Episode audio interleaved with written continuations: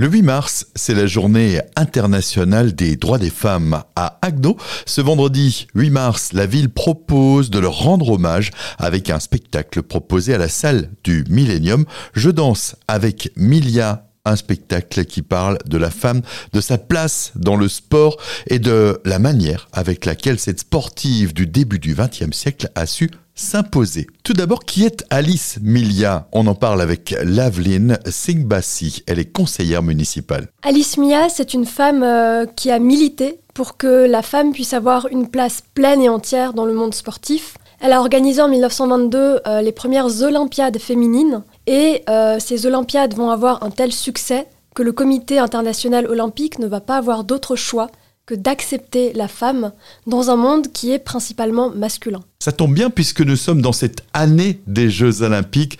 Euh, Marcel Lemire, vous, vous êtes adjoint au maire ville civique et citoyenne, un spectacle qui tombe donc à brûle pour point. Effectivement, 2024, c'est une année olympique, comme vous le savez, en France, à Paris, qui accueille les Jeux olympiques et paralympiques. À ce titre, à Guenot, il y a aussi une terre d'accueil de Jeux. Et le 8 mars étant, comme vous l'avez mentionné, la journée internationale des droits des femmes, nous avons naturellement voulu faire un trait d'union entre ces deux événements. Un spectacle qui parle de son parcours, de son combat tout à fait. Le, son combat est le combat d'une vie, le combat d'une femme dans une période difficile après-guerre où le sport n'est pas forcément une priorité, encore moins la place de la femme. Vous le comprendrez parce qu'il faut reconstruire l'économie, l'industrie.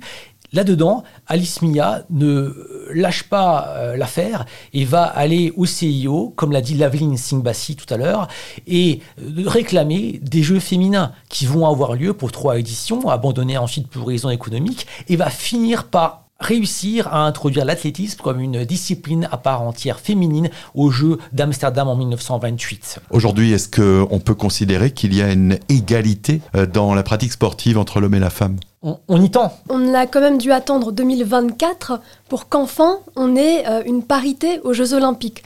Donc on a le combat d'Alice Mia qui prend aujourd'hui tout son sens, toute sa forme pour arriver à une parité. Mais de là à dire que tout est fait aujourd'hui, euh, non, on a encore beaucoup de chemin à accomplir et ce n'est qu'une avancée et il y a encore beaucoup de chemin à faire. Quelque part, à travers ce spectacle, on se rend bien compte aussi qu'il y a un écart de communication, que les médias laissent une place peut-être plus importante à la pratique sportive masculine. On arrive à une parité du point de vue des représentations, des médailles attribuées, mais du point de vue économique, les financements, les rétributions, les salaires et la médiatisation à la télévision par les médias, les radios, il y a encore du travail à faire. Et là, euh, tout euh, la Fondation Alice Mia et d'autres euh, associations qui œuvrent en ce sens ont encore du pain sur la planche. Et merci à vous. Vendredi 8 mars, à l'occasion de cette journée particulière, je danse avec Milia. C'est au Millennium à Agno et le prix d'entrée est à 2 euros symbolique puisque ces bénéfices seront reversés à une association caritative.